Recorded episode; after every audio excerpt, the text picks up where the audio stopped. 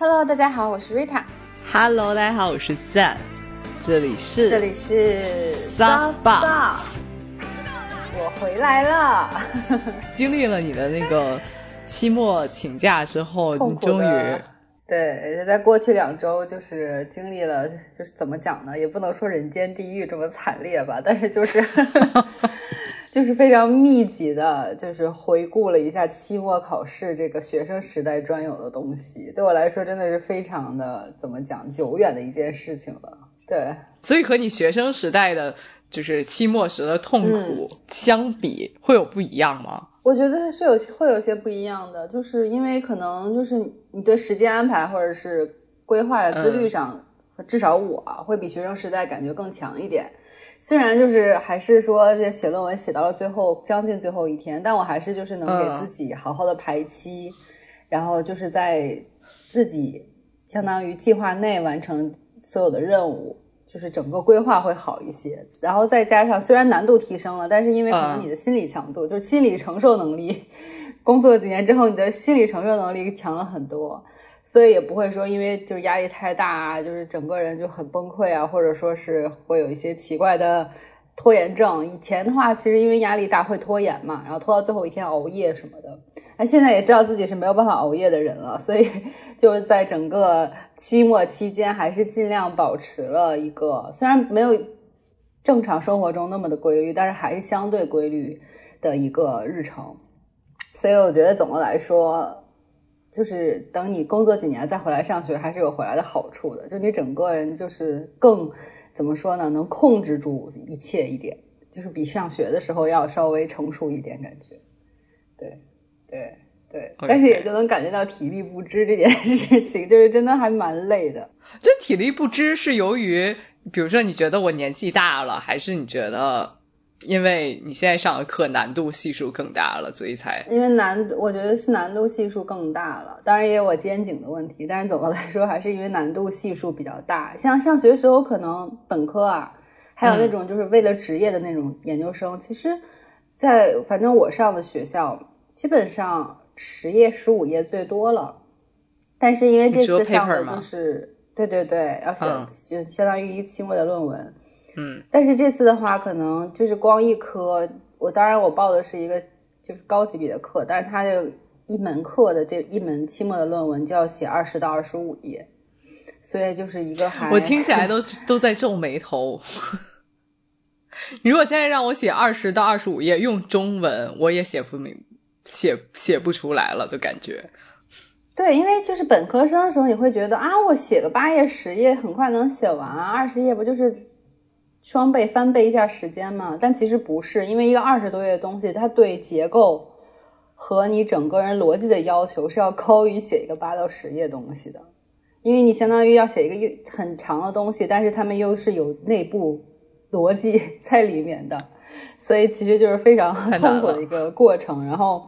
我整个相当于为了写这个论文，一会儿我在 Culture Highlight 里面跟大家具体分就是分享一下。嗯、但是为了写这个论文，我大概看了借了有十本左右的书，再加上一些零零散散的论文什么的。所以当然没有说十本全看完啊，但是就是为了能写一个就是足够撑起二十页的论文，基本上真的是看了十几十本书、十几本书这样。所以就是 在过去两周，就大家可以想象我的那个。崩溃文化输入 崩溃程度就是就是脑爆了，真的是对。对，反正我是能想象你的崩溃程度，以至于我们在这两周里就在每次给你发消息前还要犹豫一下，后来想想这这条发不发，算了，发一下吧。你太贴心了，但是我就是很想跟大家就分享，确实就在你这种精神崩溃的时候，就。你看，像就是见就是好朋友，然后还还是很贴心的。你知道，但另有另一个，我就是经历了一个这周，嗯，就是有人知道你要考试，还不停的给你发消息，而且只是想约你出去玩，啊，真的。然后我整个人就非常的崩溃，因为我觉得压力实在太大了。然后就是。就是，但我觉得对你来说应该很正常啊，就是因为你不是一个回消息特别勤的人啊。就不，但是这个人不像咱们这么熟，嗯、他不知道我的 我是哦，你就会觉得说，我如果不马上回他，他会有一些呃，但是我最后还是不回他了，因为我实在是受不了了。就是我觉得我说的很明白，我在忙 paper 了，然后他还在说 Yo what's up，然后出不出去玩，然后我就想说 What's up with you，就是你什么毛病？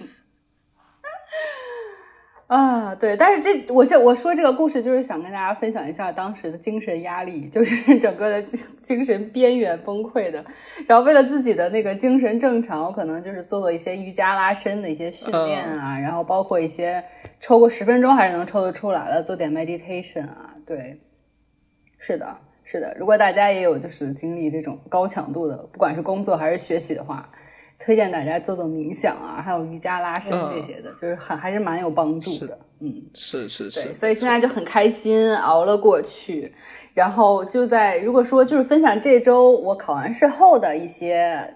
有趣的小分享的话，那就是我因为圣诞节了嘛，美国，我现在我们录音的时候是美国的，相当于怎么讲平安夜的早上。二十四号早上，然后我昨天晚上去了，就说怎么样也要在走之前感受一下纽约的圣诞氛围嘛，因为纽约过圣诞还蛮有火的，不管大家看剧里面也是嘛。然后就是差不多两周前呢，大家就开始，你知道，在路边就会有人卖圣诞树，就是高高矮矮、大大小小、颜色不一的，就是各种就卖圣诞树的小摊贩。此处我想提问一下，就是，所以在国外，尤其美国的圣诞树。实际上，他们真的是在卖，literally 树，对吗？对，而不是像我们国内通常就摆一个假的。嗯，不是，他们那个是真的，就是树，而而且我理解应该就是专门为了为了圣诞节，大量可能有一种专门的，比如说这种树的农场啊，就是种种种这种松柏的这种树的。所以他们那个形状就是怎么看怎么是圣诞树，对，还蛮有趣的。然后那个时候两周前，其实就是我在美英美，我觉得都是这样，就是一到差不多十一月，其实大家就已经开始有点那种怎么讲呢，跃跃欲试或者是蠢蠢欲动的感觉了。到十二月就完全进入高峰，商场里就都都是放，就像咱们过春节时候一直放恭喜发财一样，他们就会一直放各种圣诞歌曲。对，然后，然后包括昨天我去了一趟时代广场跟第五大道，它比较有名的两个景点，一个就是克莱斯勒大厦前面的那个圣诞树，每年都就很大嘛，然后装饰的很五彩缤纷。然后我去看的时候，就感觉自己马上就是，就感觉像上海跨年的那个十字路口，你有印象吗？就是那种人流超级的密集，感觉下一秒就要踩踏的那种，所有人都在那里照相啊。然后还有一个就是，我记我听说上海也有，就是迪奥会在就是叫什么 Sex Fifth Avenue 这个商场，会有一个就是一个高级商场，有一个特别大，整个楼的一侧全都是圣迪奥的一个做的一个装置，是一个做成了十二宫，然后做成一个钟表样子，然后还蛮好看的。然后我就感受了一下之后，我就说，哎，去给朋友挑点礼物什么的。然后我在小红书上翻攻略，纽约有什么就是比较新意的，你知道伴手礼？因为其实国内现在很多东西都能买到嘛。你说你买个化妆品什么的，其实都差不多。然后我听说就是在呃乐高，乐高的第五大道会卖那个纽约的那种限定的自由女神的什么相关的那种手办，纽约的手办。我就说去看一眼吧。结果我到了那个乐高商店门口，那个队啊，就是跟就是你去游乐园排队一样，就是绕来绕去，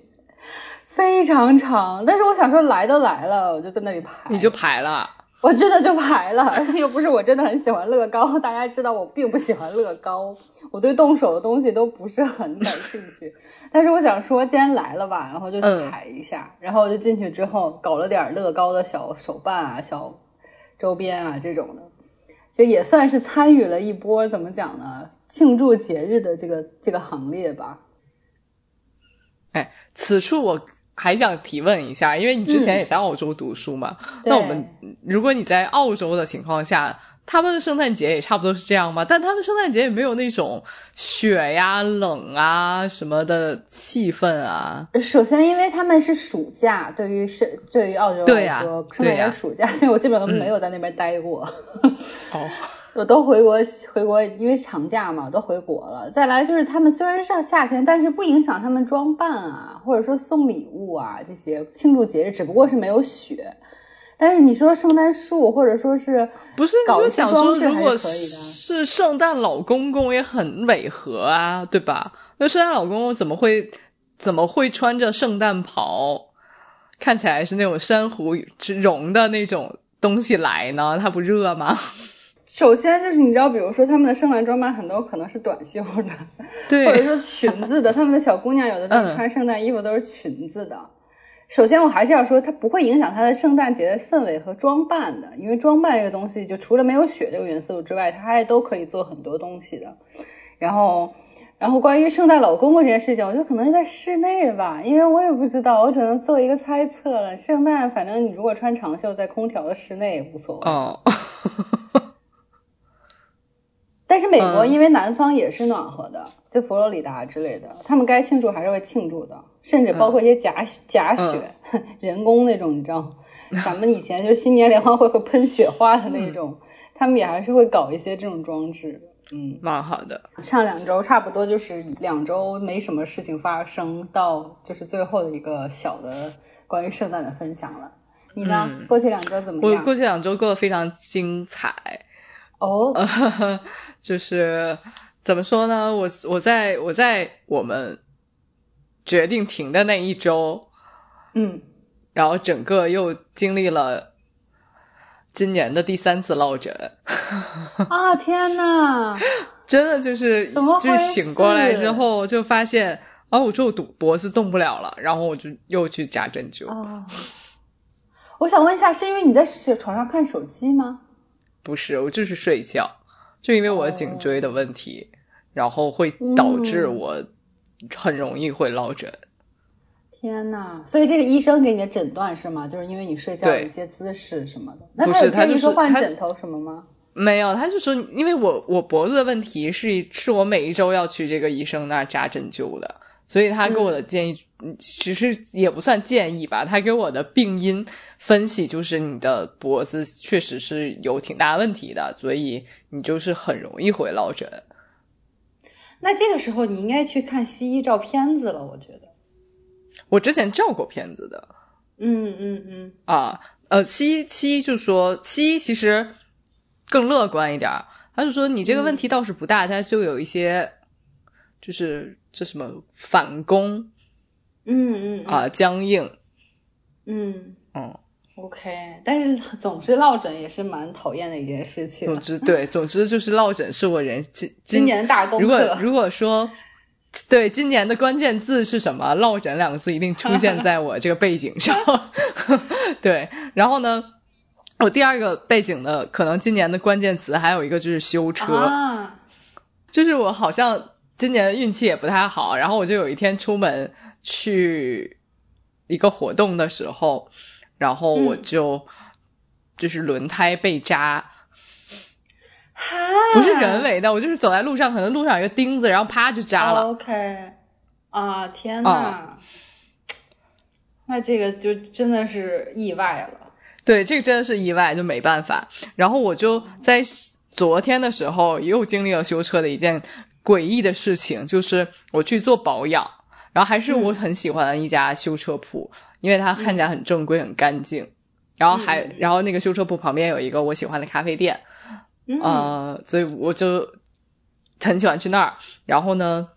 我做完保养之后，我车就开不了了。哈，嗯，啊，就是你踩下油门，它不往，就是它也只能是比如说十几迈这样子，不管你踩的多往里，多到底。那是怎么回事呢？所以后来就是。很奇怪，就是我我没有办法走，之后还是在那边检修。但他当时给我的回复也不知道检修多久，然后他说你要不就给你安排车，你先回家。嗯啊，但是我会觉得有点问题，就是我怎么又没有问题的开着来，我又不能开走，它只是一个保养而已，这个问题就没办法，他所以他就当场我就等了非常久在那儿，然后但是做检测，然后终于可能。呃，在一个节气阀清理完就好了。嗯嗯，总之就非常离奇，就感觉这件事儿你也不能说是谁的错，但是不管是被扎还是就是修车有问题，你感觉就是纯是坏运气。哎，也不能这么说，马上就是新年了，新年就有新气象了。希望新年我有 新气象。对呀，对呀，对呀，嗯，基本上就是过过了两周，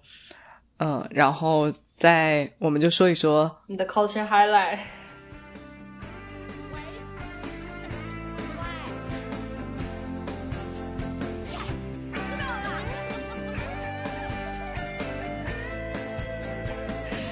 我觉得就是这个应该也很感兴趣，然后我相信我说了以后大家也会觉得很奇葩。就是我要跟大家分享，当然就是我写论文的这个过程。啊，写论文过程肯定要看很多书嘛，我刚才也讲了，所以就是有很就非常有 culture highlight 跟大家分享。我首先要跟大家分享的是，我这个论文是关于什么？大家听了以后一定觉得很神奇，你这个人跑到美国去为什么要写这个？就是我在我我论文的题目是鲁迅。哈，你去美国追星的，我感觉就是追星。人家虽然大家追星追的是活活着的在世的人，然后你你就是去美国高度研究自己的敬仰对象。对，因为首先我跟大家讲一下我学的东西呢，这个专业叫东亚文化，所以就会涉及中日韩三个国家的文学啊、历史啊、宗教这些的。然后我大概的方向有点像神话和宗教这样的，所以呢，我就不管上什么课，可能都会有一些自己的就是研究领域的一个倾向。所以其实我这学期拿的这门课呢，叫鲁迅和当代中现当代中国，就会讲他所有的作品，包括他所处的时代一些其他的可能跟他发生连结的一些人的这些作品，比如说他批判的人啊，或者批判他的人的一些作品，也都会读到一些，哦就还还真的是蛮有趣的。然后这个过程中呢，就会涉及到，因为其实鲁迅他对宗教的态度是一个还蛮值得深究和玩味的，因为就是感觉上他是一个就是很有革命斗争精神的一个人，但是呢，他对宗教其实还是和和比如说宗教和民俗文化其实还蛮有包容心的。他甚至曾经说过什么释迦摩尼真是个大哲人啊这种话，但是他又说佛教已经死了，所以呢，你就是对他的这个态度的这种好像有点两两。两极化，你就会觉得，哎，到底是怎么回事呢？你就会就很多也没有很多人啊，这方面做研究的人相对没有说其他的，比如说研究他的文学啊，研究他的翻译的人那么多。所以我这学期其实写论文就是写关于就是鲁迅从他作品里的一些佛，关于佛教的一些写的作品的一些符号啊意象，去研究他对佛教的态度，就是我的一个论文。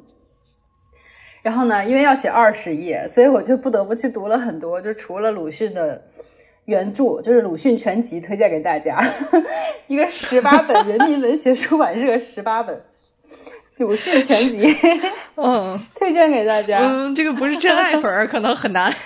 很难种草。是的，是的。但是我这次其实上这门课重新读鲁鲁迅，有很多发现。就首先，我这个上这门课的老师可能有一些就是。学中国文学的人肯定知道他叫刘和，是蛮有名的一个学者，做比较文学的。然后，因为他是一个怎么讲，背景知各种知识非常丰富的人，所以他讲这个课的时候会带来很多新的、不同的视角。包括我之前，比如说不太知道鲁迅其实文言文写的也很好啊，或者说他其实与其说作家，他其实更是一个学者，因为他除了写作之外，尤其他写作其实除了。呐喊、彷徨、野草、朝花夕拾，就我们能想到几个之外，他其实大部分时间是花在翻译上面，就是因为他觉得是应该引进就是好的文学到中国，然后去启蒙，所以他其实翻译的东西非常多。然后，而且他对就是佛教和就是碑刻文化、金石文化研究也非常非常丰富，因为他曾经在其实当时的民国教育部工作嘛，所以他其实，在教育部期间是做了很多文化相关的、美术相关的研究的。所以就是你可你会在他身上看到很多多面的地方，就是可以去挖掘的。所以这次读这个鲁迅全集，如果说非得让大给大家推荐的话，大家就可以去看他的呃日记，非常好笑。然后还有他的一些杂文，其实读起来真的就是你成为一个成年人之后再读，就会发现你小学读就首先不应该让你小学读这些东西，因为它其实内涵的深意很多。就是我们可能只会把它看成一个怎么讲，就是。有点革命教育啊，或者说是什么爱国教育来看，但它其实讲的更多的是关于人性和一些所谓中国一些国民性上的问题，他去做一些批判，或者说让大家去一个做一个觉醒。但是你让一个三五岁的小孩子怎么 怎么能看得懂呢？对，所所以，我提一个问题：我们在当时语文课上学到的鲁迅，且做的那些题，实际上答案都不一定对，对吗？对，就他的标准答案不一定对，是吗？就此处鲁迅想表达什么情感，然后我们可能想什么爱国主义，什么什么鲁迅看到了那个呃民生潦倒，他此刻什么什么什么，所以其实不一定，不一定不对，因为他选的话肯定是选那些有爱国、有就是民生艰难这这些的，但是他可能不会在比如说我们做分析的那些点，他去做分析，因为可能就是成年人做分析的点跟小孩子做分析的点是不一样的哦。就比如说，其实肯定不会说，哎，为什么鲁迅会在一个这里面用到宗教这些？就是你懂这些东西，他不会用，所以就是重新去读的话，你可以从很多新的方面去认识到鲁迅，很有意思。我我还推荐大家去看看它里面的叫《两地书》，是他跟许广平，就是他后来的夫人的那个，你也可以说是情书，但也可以说就是家书，还蛮有意思的。对对，除了鲁迅的这个之外。我还在期末，我有因为我在上那个另一门课是要做一个翻译，就是翻译古文的，然后让你自己选一个你感兴趣的古文去翻译，然后我就选了《山海经》啊，你的作业真的是 让人听听就头大，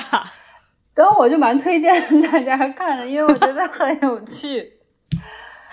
我们正常人大概只看一些《山海经》插画之类的，《山海经》没关系啊，看插画也可以啊。你你这么说，插画你看过全全集吗？没有没有，因为现在有插画有做的很精致的版本，我大家去搜一下。理想国今年还是去年出过一套，就是画的非常非常精美的国风的那种美术插图的《山海经》。因为其实我们现在生活中，包括很多动漫。还有各种什么神话中出现的一些上古神兽啊，其实都是从《山海经》里出来的。所以就是，如果大家去看的话，就会发现那些就是最源头的一些来源是在哪里。然后就还其实蛮好读的，因为那个不是一个就是很有文学、特别文学高素养的人写的，所以不是像《史记》一样需要你懂很多文言文的结构和词汇你才能看得懂。因为那个艺术就是怎么讲文学。水平很高，但是《山海经》其实很简单，就是在哪里有兽就有野兽，在哪里有草啊，这个草是什么样的，所以就非常非常简单。对，顶多出现几个你不认识的，就是动物的名字啊、树木的名字啊，但是其实就是整个结构很简单。然后就是要么有个山不能上，因为太危险，或者说有个水，这个水是从哪儿流出来的，这种就是有点像地理。和历史的综合版吧，我觉得啊，那我那我突然想一个问题，就是比如《山海经》里有一些树或者什么神兽，嗯，这个名儿你没有没有那个英文，你查不到英文怎么翻译怎么办呢？我们就是通常用汉语拼音，对吗？因为因为我我为了翻译，我还对比了几个版本，就是外文版本呢，它有的会翻译成了。就是按照咱们的，比如九尾狐，就是什么 nine tail fox，我就觉得非常奇怪。这九尾狐其实还好，你九尾狐因为就是还蛮明白的。但是比如说有一些树，它可能你硬给它翻，它就非常奇怪，因为他其实就只是想表达一个意象，他不是想表达说像九尾狐一样是真真正有那个实际的九条尾巴的。所以有的我一般就不翻，尤其山的名字，凤阳山，你一定要翻译成什么 phoenix。Sun Mountain 嘛，就很奇怪，所以还不是叫 Mount 凤阳这样。哦，那你要那那那你要是翻译一个那个李时珍的经典著作叫什么来着？《本草纲目》啊，你要是翻译一个《本草纲目》，就直接用英文都翻译掉了，不就 就更简单了呀？为什么会简单呢？它里面不都是草药？草药没有。哦，但是草药如果是就是现在已经通用的一些东西，其实是有翻译的，像甘草啊，这些都是有对应翻译的。而且其实，在国外中医，像我在这边每天都不是每天，每周都扎针灸嘛，所以其实这边有专门的做中医研究的，也很成体系的一套了。所以就是如果那些的话，对，但是因为因为地名啊这些，确实很多时候还是不翻译的，所以就是不太一样。所以这个翻译我也没有做太长时间，就还 挺简单的。对，总之是蛮有趣的体验。当然，我不是专门来这儿 做《山海经》和鲁迅研究的，大家不要误会啊。对，其实我主要是是研究是日本那边的，但是因为这学期的课没有很多日本相关的，所以我就只上了语言的课，也没有什么可跟大家分享的了。嗯，对对，好。这就是我的 culture highlight 了。然后最后我补充一不知道能种草几个人，我们相信，希望他还是能种草到人。这个我来种草吧，就是用 Chat GPT，就是你不要用 Chat，你肯定是不能拿 Chat GPT 写的，它肯定不能替你写，因为你其实现在就有 Chat GPT 的查重工具，包括 AI 查重工具，老师是可以看得出你这个是 Chat GPT 写的。是，所以怎么用它呢？其实我比较推荐大家是。嗯，像我自己的话，我当时是请 ChatGPT，我把我写这个论文大概的我要写什么，然后我的中心思想是什么，然后可能会包含什么，我都告诉他。然后我说，请你帮我列个提纲，就我结构应该是什么样的。我，然后我我需要写二十页，他就会给你一个很就是一个很棒的一个提纲的参考。所以我其实推荐大家，不管是自己工作中需要写东西啊，还是说上学朋友写东西。你用 ChatGPT 的话，可以让它帮你做头脑风暴，可以让你出提纲，然后等你有一个比较成熟的一个大概的想法的时候，你可以请他帮你整理你的思想啊，给你一个结构啊，这些我觉得帮助非常大。我最后基本上就是在他给我的基础上做了一些改动，然后把我自己的想法再融进去，最后写了二十多页的这个论文，所以还是很推荐大家用 ChatGPT 的。我最近也在用 Chat GPT 来帮助我的学习，对吧？我我请我请 Chat GPT 做我的呃英文作文老师，嗯，可以，他可以帮你改，就是你可以说，比如说，请你作为雅思考官，或者说，请你作为四六级的考官来帮我，就是逐字呃逐句改一下我的作文问题，你写完的作文把它上传到 Chat GPT 里，然后让他帮你。指出他的问题，然后你也可以帮让让他呃帮你写范文对，嗯，对，就是打开思路，它的用法真的很多。对，然后也可以也可以用 ChatGPT 记账。嗯，怎么让他记账呢？你只是就是你跟他说，请你帮我记账，然后我的我的账单要包括，比如说。什么交通花什么吃饭等等，嗯，选项，然后呢，你就每次跟他说就好了，然后你可以让他帮我生，帮我帮我生成表格，嗯，很棒，哎，就有一点像那个之前不是有一个记账的 app 叫什么，也是那种对话形式的，你可以选对方，比如说你可以选择对方是彭于晏啊，是什么乱七八糟的人，对 对对，嗯，对对对，基基本上是这样子。嗯，我但我没试过说，比如说让 ChatGPT 说说，请你扮演那个，请你扮演谁谁谁来帮我记账，这样子。应该也可以吧？我觉得他也应该也可以吧。然后你发给他一些这这个这个，比如说你的梦中情人的资料，然后说请你帮我扮演他，然后之类的，一些变态小想法。对，总之我觉得 ChatGPT 对功能还真的是蛮多的，然后包括其实翻译东西也可以。然后如果比如说你的老板让你就是根据一个报告，让你赶紧给他写一个就是怎么讲呢？一个新闻也好，或者写一个什么总结也好，因为有时候老板会让你说，哎，我我没时间了，你告诉我这个东西关于什么的，你就把那个文件丢到 ChatGPT，然后让他告诉你，对对对，重点是什么。他就可以给你整理出来，对对，所以其实真的就是用处很多，大家可以 如果不想看鲁迅全集和山海经的话，可以就是把我的这个怎么讲呢？highlight 分享一下，对。那我讲一下我的 culture highlight。我其实看了一些书，但是呢，我我其实还是今天想分享一个小说，然后这个小说的作者也是我最近非常痴迷的凑佳苗，然后它是另外一本小说，我我把。这个小说和影视版都看过了，但是呢，我我强烈大家还是就是看这种小说的时候，还是要看呃纸质的，因为我发现就是电影的话，它会改编的比较多，然后会忽略很多很有趣的细节。然后第一个小说其实就是叫《花之所》，是凑佳描写的。它其实是讲了三个女生的故事，嗯，这三个女生分别是雪、月、花，但是在不同的时期里啊。雪是一个，就是发生在大概很很久远的时候，然后那个时候日本不是一个特别发达的地方，然后他们也是在一个非常小的小，我们说它是县城吧，就是它离县城还有一段距离，就是一个小镇上。然后她和她的老公非常的恩爱，她老公是和她的一个表亲一起就成立了一个所谓的建筑事务所。然后，但是呢，她老公一直有一个设计师的梦，但是由于就是事务所的分工不同，她老公只能负责一些业务的事情。嗯，啊，但是有一天，就是这个她的丈夫决定参加某美术馆的设计大赛，然后作为作为妻子，这个美雪就会全力支持她的丈夫，然后两个人就温馨的准备了这个就是设计，但是呢，最终。在这个设计提交的时候，是被他这个表亲用一用某种就是诡计吧，就是把这个呃设计者的名字替换成了自己。哦天呐，好恶劣啊！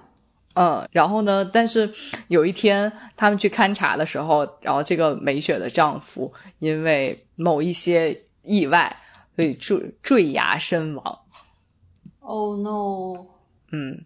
然后同时，这个另外一个女主角就是里面的月，叫沙月。然后沙月是与她的呃学长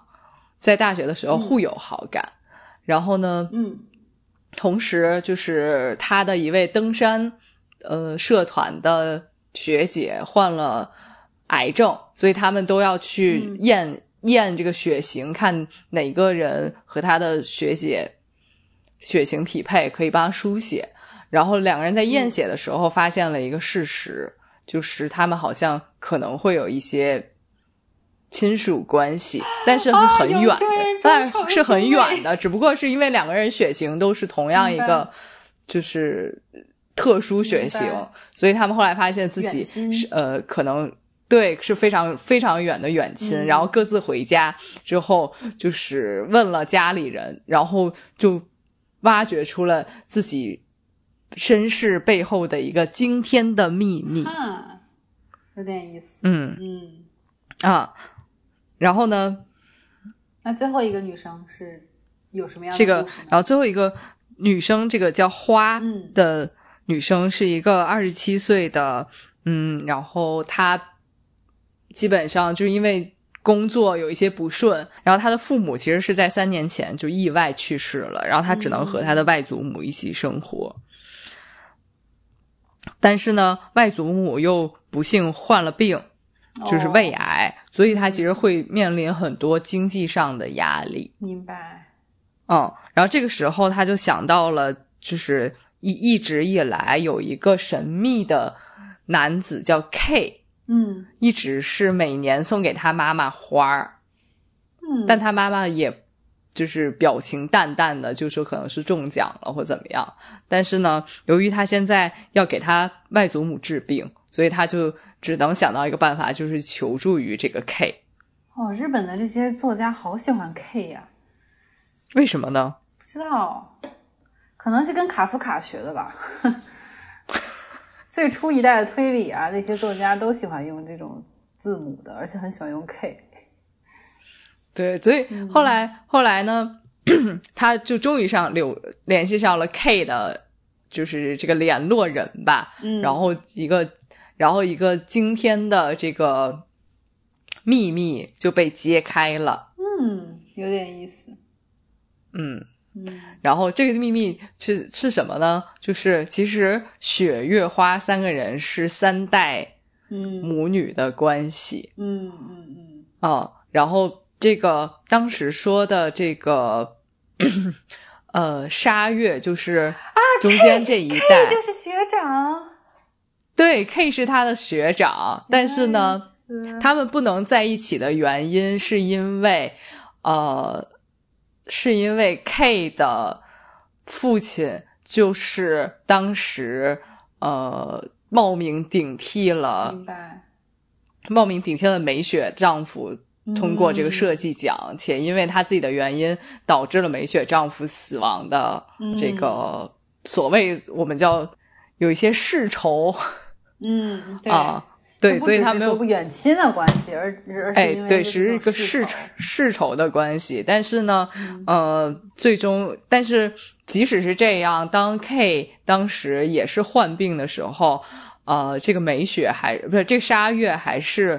嗯帮助他，因为他们他们两个人是比较稀有的血型，就只能互相，只能是通过他来帮他，所以他即使是有世仇，还是帮助了他。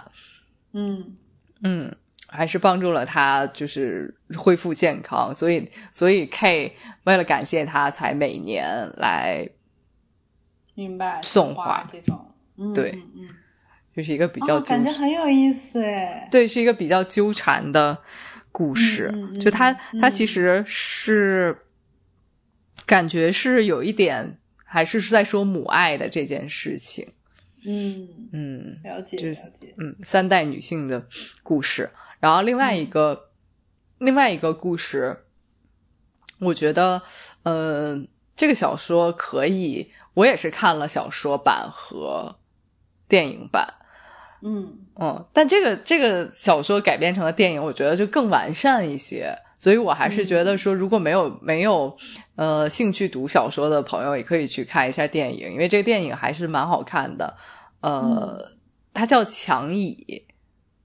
然后电影版是米仓凉子饰演的这个强乙的女主角，然后这个女主角是也是叫伊佐子，伊佐子大概有三十岁左右，但她嫁给了大她三十一岁的一个所谓的就是资产资本家，就是一个在大企业做高管的信宏，嗯。嗯，她以为嫁给了信宏，因为大当时三十一岁，信宏所说的就是六十多岁。然后她以为从此就过上了这个呃富太太的生活，然后她也真的过上了富太太生活，但她没有她想的那么自由。嗯，然后伊索子又是一个嗯比较放荡不羁的女人，所以在结婚的结婚的。呃，这个期间，伊索斯嗯仍在外面继续寻找一些花花草草。好的。然后其中有一个他的秘密小情人，就是是一个弟弟，就是 啊。然后这个弟弟呢，给他带来一些麻烦，就是这个弟弟有一天和自己的女友在争执期间，他的女友呃死在了公寓。啊，然后就就报警了嘛，然后就然后伊索斯就是怕自己和这个弟弟的恋情被公开，然后以至于他没有办法继续做阔太太了，所以他就又找了他另外的之前的情人颜月来帮助他，嗯，然后颜月找了一个呃律师佐伯来帮助。这个小弟弟、小弟弟情人打官司，然后在其中，在在期间呢，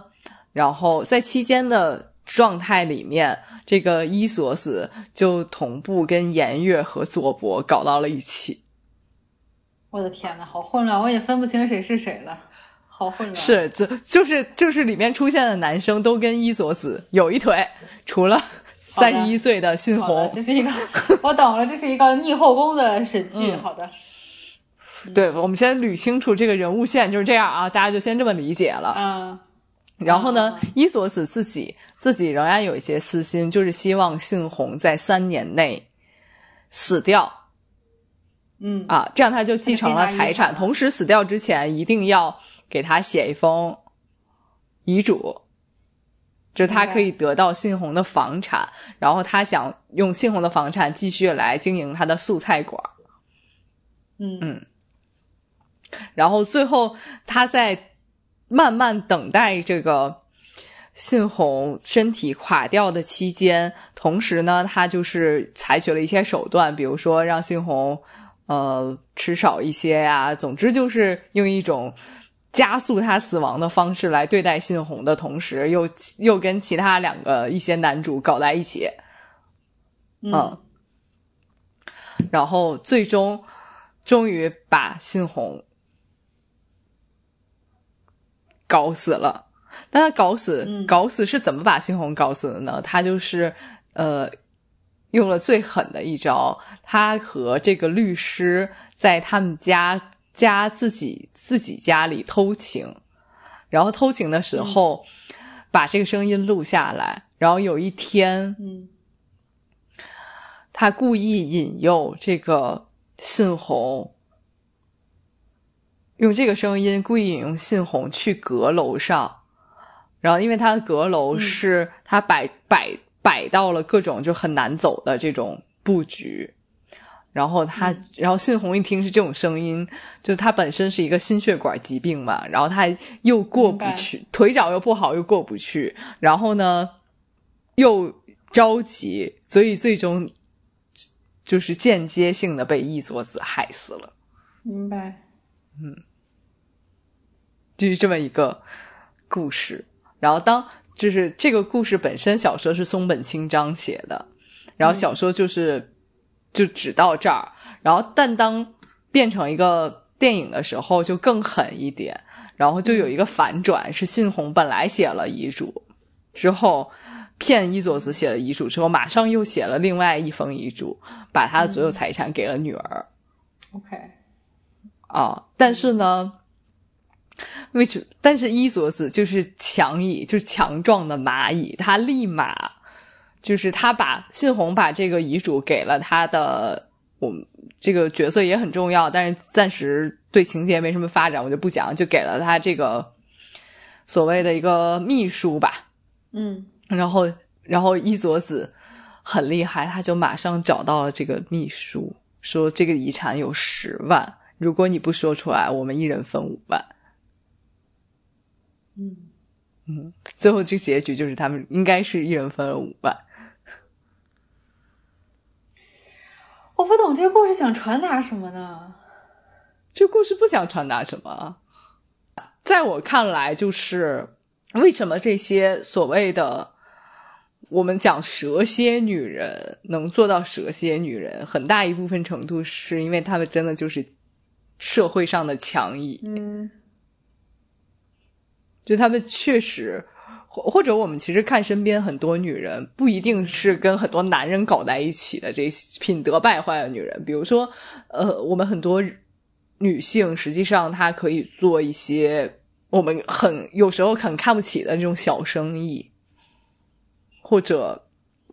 她通过做小生意或者做什么别的生意致富了。有时候这些人真的算是社会上的强蚁。嗯嗯，我们虽然看，有时候确实是看不起这些人。你这些人怎么能通过，比如说做微商就能发家致富，或者说你怎么能够做一个对，小作坊卖什么盒饭，或者哪怕开个小饭馆儿，或者说我们有在一个嗯市场里卖菜，你怎么就能做到发家致富？也是因为这些人其实是有非常坚强的品格，他们不觉得自己自己有时候有时候放，他们放不觉得自己不应该放下身段，嗯他们不觉得祈求别人帮助是不对，是不对的，是伤面子的。。对，嗯，是的这些就是，我就觉得这些强壮的女人才是 很搭的、嗯嗯很恐怖的、很恐怖的存在。嗯，嗯，这个倒是真的。这个这个我同意，我感觉有时候女生强起来，或者说狠下心来，是比男的还要决绝对的。而且我觉得，而且这个电影版的强乙里面，米仓凉子饰演就很妙，他就不会让你觉得说，在看小说时候觉得说这个人真的是十恶不赦的人，嗯，他就有一种神奇的修复能力，你就觉得这个人不管。不管遇到多大的事儿、多惨的、嗯多狗血的事儿，但他依旧可以就是马上强强壮起自己的精神，啊、去面对另外一件事儿。这点我觉得应该向他学习。嗯，好，那这就是我们的 culture highlight 了。下面我们来分享一下 tips 吧。嗯，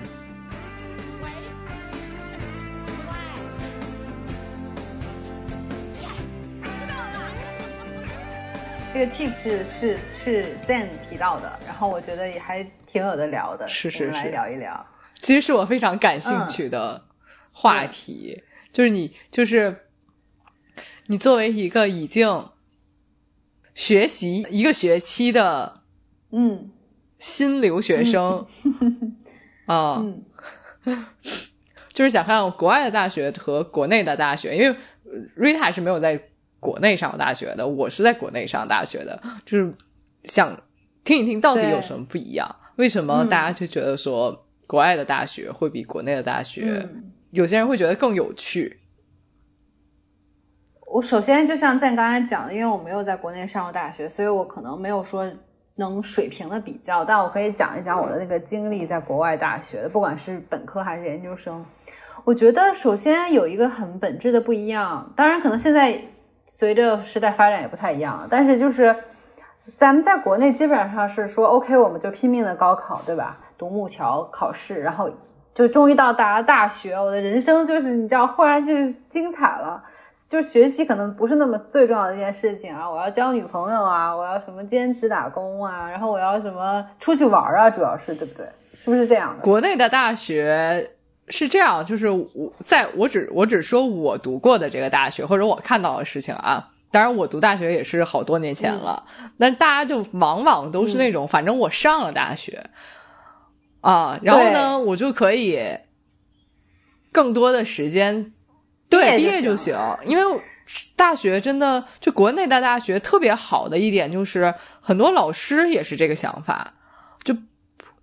毕你们反正能毕业，然后呢，呃，期末考试我就是完全给你画一遍重点。呃答案啊，重都不是叫重点，其实就是画答案。OK，啊，然后呢，就是很少有考试是需要你闭卷考的，大多数嗯都是开卷考。嗯哎，对然后呢，甚甚至就有的就不考试。啊，然后即使你考试没及格，也会通过一些平时分把你捞上来。所以补考其实没多少人是会去嗯补考的，就大家大多数都是顺利就考了，然后就毕业了。啊，然后我们在、我们在嗯上课的时候，我记得很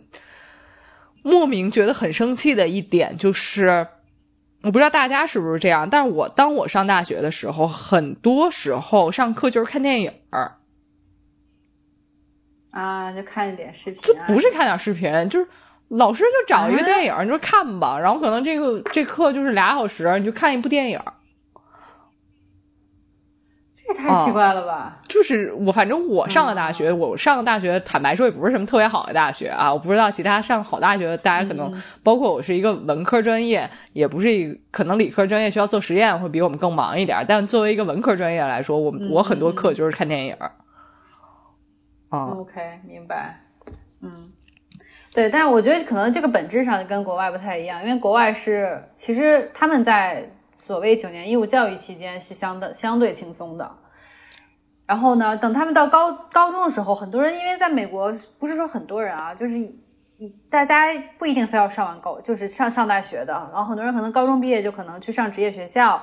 或者是直接就工作了，就这有很多。然后上大学的话，就是是相当于你主观你去做的一个选择。那你这个选择就是你在国内的话，如果说是难进易出的话，那在国外的话就是也不能叫易进啊，就是难进难出。哦，尤其是如果你想上好大学的话，然后就是他们的对分数的要求还蛮高的，反正至少我上的学校就是可能毕业率不会让你达到百分之百的，甚至可能就七八十，，那那些不毕业的人好的话你怎么办呢？他们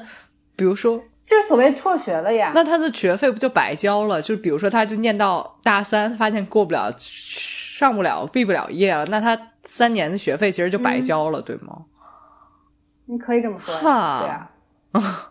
对，而且就像咱们都是大，基本上都是家长支持我们上完大学吧。而且大学如果如果你不是上了什么神奇的私立大学的话，一般的我们所谓上公立大学也没几个钱，没太多钱啊，对大部分家庭来说，所以其实不是一笔太大的支出。但是在国外的大大学，即即使是对于美国学生来说，很多时候也是不小的开支。他们很多都要背学生的债务，然后要背很多年工作，然后去还这样的。因为他们就是确实家长过了十八岁就不管那种。有很多家庭对于外国人来说，他其实交的学费也不是像我们这种，就可能我记得我当时是一一个一一学年可能也交四千块左右吧。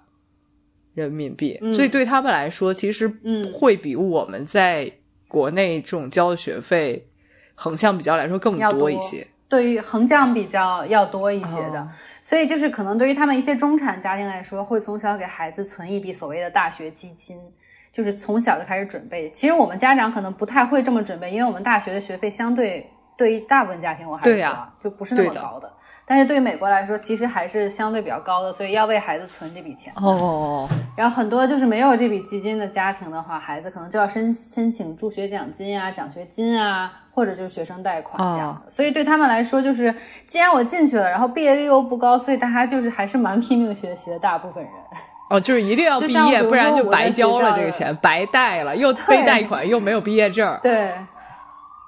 对对是这样的，然后而且其实他们因为是主观选择上大学的，不像说至少咱们当年是大家都是能上大学的，对不对？就是百分之九十以上人都能上大学的城市里。是的，但是美国这边不是，因为是主动选择上大学的。我觉得他们在国内的话很少有人，反正是基本如果是在北京啊这种城市里，不太会有人自己选择不上大学，他可能被动没考上，那是你被动的。没上没上了，但是一般不会有人说我不参加高考，我不我不参加了，我不上这大学，很少。嗯，对对，这个是是蛮少的，所以所以，但在国外的话，就是有有很多人是主动选择，因为他们可能更想去做蓝领的工作，比如说我要去学一个技术，学蓝蓝翔发掘机发，就是学开拖拉机之类的，他们可能就是主动会选择这些职业，因为这些职业在国在美国收入并不低的蓝蓝领的工作。然后或者说是啊，我 有些很多你知道这种艺术家、一歌手，其实很多都是那种高中毕业就不再会上学校了，因为他们就可能混社会啊、写音乐、做音乐啊或者体育了。但其实他们体育生很多要上大学的，像 NBA 的球星都是会跟美国大学合作的嘛。对，所以其实就是在国外，只要上到大学的人，他们学习意愿相对还是比较高的，然后学习起来还是都算比较勤奋刻苦的。像平时图书馆里就很多很多人。到期末的时候就二十四小时，一般图书馆都会开二二十四小时，因为真的会有二十四小时待在里面学习，可能东西放在那边，然后躺一会儿睡一会儿趴一会儿，然后继续看书，然后可能出去吃个饭回来继续看书写写论文做功课啊这些的，就是还是蛮拼的这么一个状态的。至少在学习上，我觉得他们不会说是哦，我只要，当然肯定也有人想啊，但人和人都是。有相似和不同之处，有些人可能就想着我毕业就行，因为我也没想读研，我不重视成绩，我只要毕业就行，然后去玩啊什么的。但是还有很多，至少我接触的，就是怎么讲呢？就是学起来很拼命，玩起来也很拼命的那种。哦，我们得先讲一个前提，因为 Rita 可能看到的大学，他自己的求学经历里也上的是比较好的学校啊，所以我们可能是就是从这个这个只能看到一个比较好学校的这个。情况啊，也可能有不一样情况的，也有。但是因为美国学还有一点，美国大学真的很多，嗯，所以就是说你要想上，总是有的上的，并且因为学校足够多，就是相对一个人和学校的比例吧，就是美国跟国内比的话，美国还是相对于说就是不会说好多好多人在挤一个学校，当然也会有那种特别好的学校，大家肯定挤，但是不会出现说我真的是有那个意愿。但是我就上不了，一般不太不太会出现这种情况，因为他们大学选择很多，从职业学校到社区学校，然后公立大学和私立大学，所以他们选择其实还是蛮多的。嗯，所以我经常不是之前我一直不信，就是有有我总觉得人家在熬毒鸡汤，就是你看过什么凌晨四点的 哈佛大学 图书馆吗？然后我总觉得是一个毒鸡汤，想是谁四点在图书馆。嗯，他们真的是会熬夜的，就是所以他那个配的图片是哈佛大学图书馆，就一排一排绿绿色的灯，就就那种感觉 很像东部东部学校这边哈利哈利波特那种里边一排一排绿色绿色灯，那个棕色的对。桌子，然后然后好多人就真的是在埋头看书，所以他配的图不一定是假的。它不一定是假的。哦。啊，确实是这样的，就是尤其是期末的时候，因为大家就是抓紧时间背东西也好，写东西也好，所以可能真的出现这个情况。像我提交论文前一天，我是最后写到了三点吧，大概，然后但但我没有在图书馆，我是在家，但是就会有类似情况。像我记得我本科的时候，好像为了其中一门课，就有真的是有那种熬了一个大整夜看那个书，然后第二天直接去考试的，也是有的。所以就是，反正我觉得学校就是美国学校，就是拼起来啊，就确实还是蛮拼的，就不是说特别水的。当然，大家也会讨论哪个课是水课啊，我想通过上水课得一个 A 呀、或者哪个老师更容易拿 A 呀、大家也会讨论这些，就是也是会讲这些。那也是因为他们很在意学习，对所以他们才会有这个关心。如果我不在意学习，我管他哪个哪个大哪个得 A 不得 A，我只要想说过了不就行？对啊，包括你看《老友记》里面，你记不记得罗斯他不就是纽约大学的老师嘛，教授嘛？然后他的嗯学生为了拿 A 还骗他说什么，因为我爱上了你，所以我我就没有办法集中精力 学习什么的，就说明了他们真的很在乎成绩，你知道吗？他们还会去这，就像我的朋友身边也有，就拿了一个 B，、其实没有多怎么样，但是他就会因为这个去去找老师及格是什么？请问？及格是什么 C 呀、f 是 fail，就是整个不及格。但是就有 A、嗯 B、C 呀、就是所以 B、A、B、C、D 都算及格，对吗？对哦，对那那拿 B 不是很好吗？已经算中上了吧？不，但是就是很在乎成绩的人就会去找老师，就说我能不能改成绩这样。对，所以就是他们拼起来的人是很拼的，当然不拼的人也有啊，就像就是我也知道他们这边有很多就喜欢开 party 啊，出去玩儿啊，他们的重心可能不是说。他们的重心可能就是毕业就好，然后在此之上可能去外面去实习工作，或者说是享受生活啊、开 party 啊，这些也都有。所以其实人跟人就是不太一样，对。然后我觉得还有一点比较好的，在国外的经历是，这边首先社团非常多，像我当季当时开学的时候，就是整个校园那个主主的校区的那个大平也不叫平台吧，就整个大的校区的中间的广场，一排一排一排就摆满了桌子，然后就是不同社团在招新。然后有那种兄弟姐妹会的，然后也有什么，我看的比较神奇的是，呃，有什么就是读手心的呀，palm reading 啊，就是手相是社团手相社团团，然后还有什么啊、还有比较奇葩的，我看到的是什么呀？我想啊。哦，还有一个叫什么面专门我相团我我们要我们要取消警察团，就是很政治化的，就是因为你知道美国纽约有一阵儿不是因为黑人那个哦，就是平权，运动就会有那种要取缔警察这种的，然后也有一个社团，然后警察就在旁边看着，因为这个活动太多人了，所以有有警察在边上就看着啊什么的。当时觉得这个这个景色真的是非常的奇葩，就是有不同不同是还有舞狮的呀，还有剑道啊、跆拳道啊这些就是比较常见的。对，那比如说，就是加入了社团，他会加分吗？还是就只凭只凭嗯、不会兴趣？不会说在你的分数上有什么，但是在你的简历上就好看。啊，就是你参加过社团，或者说你参加社团，甚至担任了一个什么领导职务，因为在国外还蛮重视简历上这些，因为在工作之外的中国的大学，反正在我读大学的时候，如果你加入了一个，比如说学生会、嗯什么团会，反正就这些，就相对嗯有有一点儿机能性质的这种，呃，团体之后，你是可以加分儿的。嗯。在平时成绩里，哦然后包括你 保研也是也是，如果你在比如说某职位做的非常好，也是有机会的。哦，嗯嗯嗯，OK OK，对，所以但那就是社在美国社团就无所谓，反正只是不是，就是你要么就是真是有兴趣，像我知道身边有有同学，就是真的是因为对就跆拳道感兴趣，所以就去参加跆拳道社团，然后打到黑带，还就只是因为就是喜欢而已，顶多是在简历上到时候写一笔，而且还会占用他学习的时间，所以其实其实并不是说为了学分，而专门就是因为兴趣和可能考虑到未来就职啊这些的。啊。嗯嗯啊，那我我还想请问，就比如你刚才提到什么兄弟会、姐妹会，哎，这这个我们一直在电影里能看到。所以什么 mean girl 就是啊，我加姐妹会了，然后我在姐妹会霸凌其他女生了。这个兄弟会、姐妹会到底是什么东西呢？他们其实，嗯，我接触的就是你你会有一些偏见啊，这不是我我我会有偏见，我就是想就就是基于我的偏见提问的。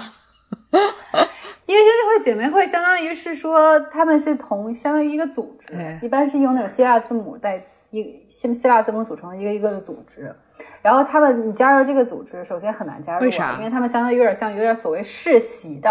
因啊为基本上就是其实你会觉得它只是开 party 很很放荡的一些组织，但其实并不是的，很多是因为比如说都是某某几个犹太富商的后代，或者说某几个是什么那个大概都是同样的出身的什么后代，然后他们慢慢先让把这个组建起来，然后到后面可能加入的人不同，有的时候你为了加入，尤其是男生的社团，他会给你很多关关卡，比如把你拉到深山里，这是我同学亲身体验啊，一个男生，中国男生想加入这个兄弟会，他们把他拉到深山里，然后好像泼水了，是泼水了还没泼，把他浸透了，然后让他做俯卧撑什么，反正就是会做一些，那你觉得就就是军队里体罚一样的东西，然后他们就。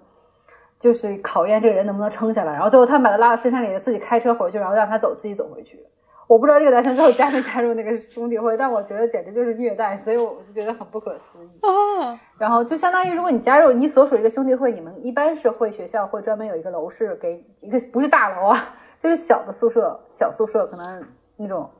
刚好够四五六个、六七个，或者说兄弟会那么多人住的地方，他们就天天住在一起。姐妹会也是一样，只不过是女版的。然后相当于你，因为你们一直住在一起，所以你们的所谓羁绊是很深很强的。虽然也会有些抓马啊，但是就是关系很强。那这些人一起到社会上之后，就是一个就是比一般人还要强的一个校友网。哦，然后呢，你之后对，然后你再会，你你其实基本上你也是因为知道这个，你才会加入它，而不是完全不知道有这么一个会面，你去专门去搜，然后除非你就是一个很喜欢兄弟姐妹会这个概念的人，你才会去专门找来。不然，其实是因为你本来就知道，通过一些渠道，不管是父母那一辈的呀，或者说你想去的公司，他们经常喜欢这些兄弟姐妹会的呀，所以其实是还是有一个很强的社交功能和就是所谓就职和未来发展这个功能的。包括比如说有些兄弟会，嗯，他不是那种爱开 party 的，他只是因为他们都喜欢，比如说科学、理工科的。然后他们可能在一起就跟理工科社团吗？Big Bang 一样他们为什么要叫兄弟会？就是那种宅男装酷。对，总之就是，其实你更应该把它当成一个强有力的一个社交网络，是这样的一个强有力的社团。因为社团你只是很短时间，可能一周活动一次，撑死两次，对吧？然后你也不见平时。但是兄弟会你住在一起的话，你可能兴趣也相似，然后你每天还要生活在一起。就这个是要比一般的所谓就是宿舍的室友，或者说是社团的舍友、社团的这个朋友是要强得多得多的，可以想象一下。所以他们其实就只是为了，因为我们我之前也只是看到说那个电影里面是这样的，然后有很多很残酷、很 mean 啊什么的。嗯，但是我其实当时是不能理解他们为了加入这个是干嘛的，所以现在其实就是相当于说我愿意跟那些家庭背景或者说就是家族势力非常强的是对对对，小孩玩儿，以便于我后面发展，可能有一些有一些倚靠吧。对对，当然不一定全都是什么特别够什么威望家族或者什么，但起码就是你就有一个非常强的社交的一个网络了。因为咱们也讲人情、人际关系，对吧？在国内，嗯，国外既然没有像国内一样强的所谓就这种怎么讲呢？呃，这种亲戚之间呀、这种人际关系的话，所以他们是通过这些其他的方式来创造一个人际网络的。哦，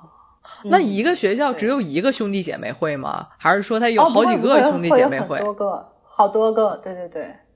会的，很多个，不不可能只有一个的啊、嗯，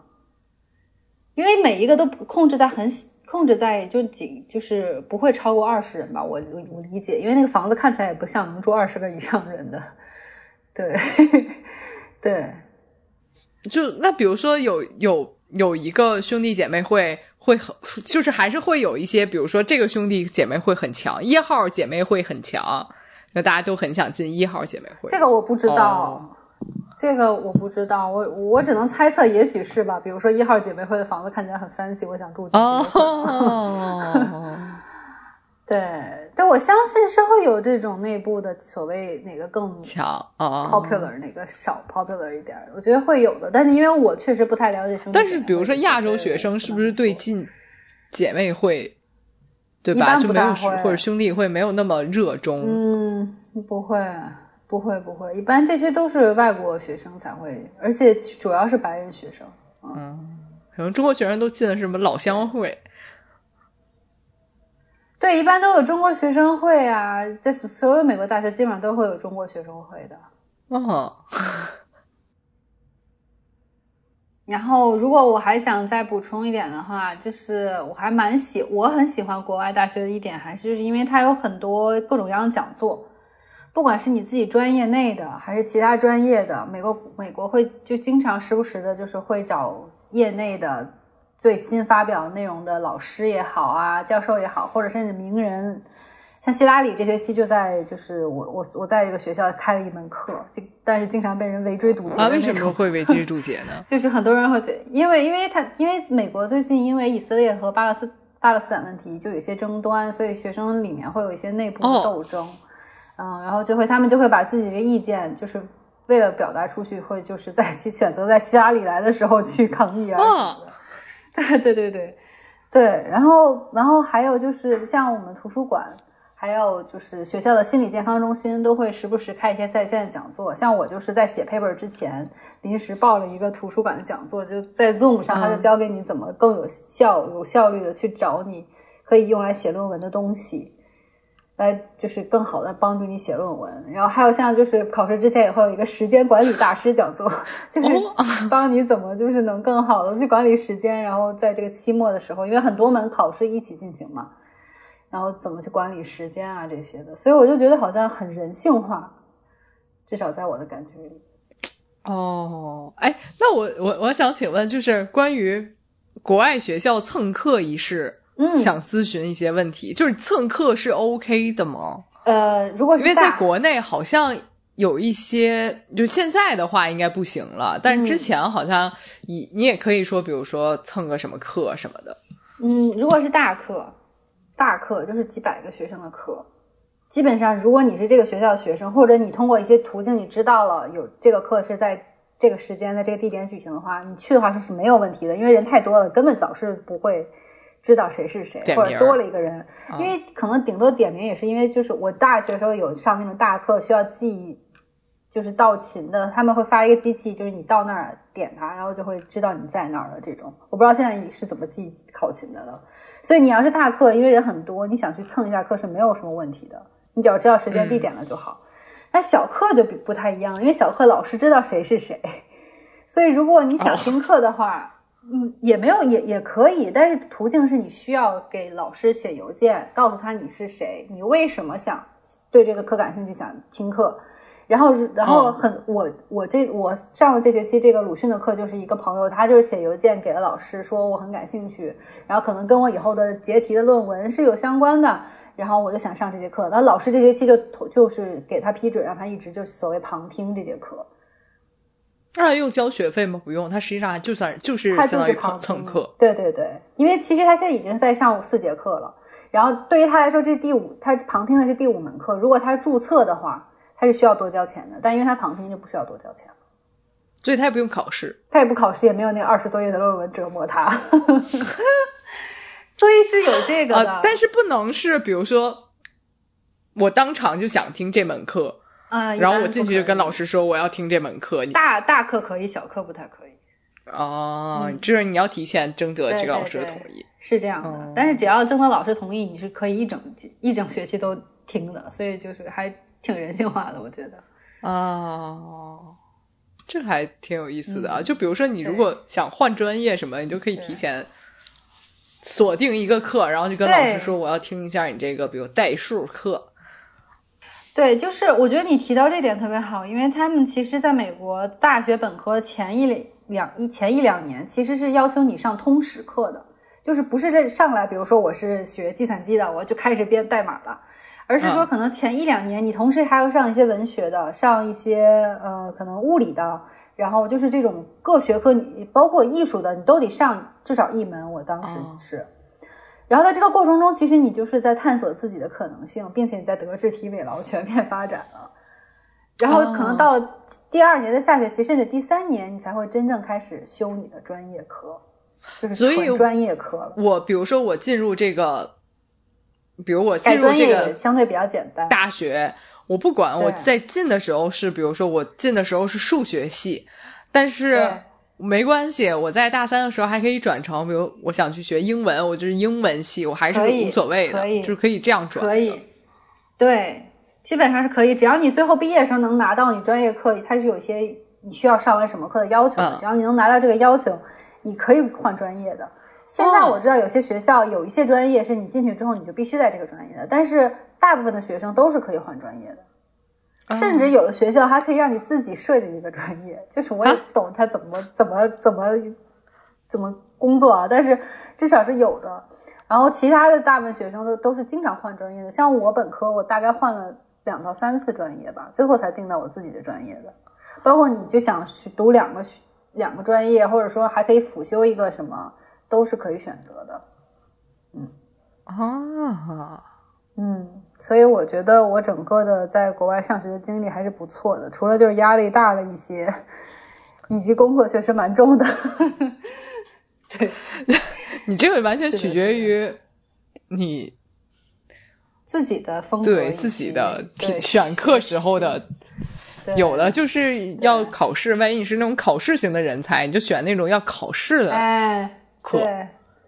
对对，是这样的，嗯。所以，总之跟大家分享了分享，就是就上学的 国外上学的一些不差的不同吧。然后也欢迎大家跟我们分享一下你们上学时候的一些经历。对，对，嗯，对，是的，是的。好的，那我们这期节目就录到这里了，我们下期节目再见吧，拜拜。嗯，那我们下期节目，下期节目你就在北京见了。下下星下星期的。下星期我们就可以在北京录一集，预计啊，反正总之是一个回顾二零二三，展望二零二四的，总之是做一个年终的节目嘛。嗯，嗯，话没说太早，万一不是也也就这样了。好，拜拜。好吧，拜拜。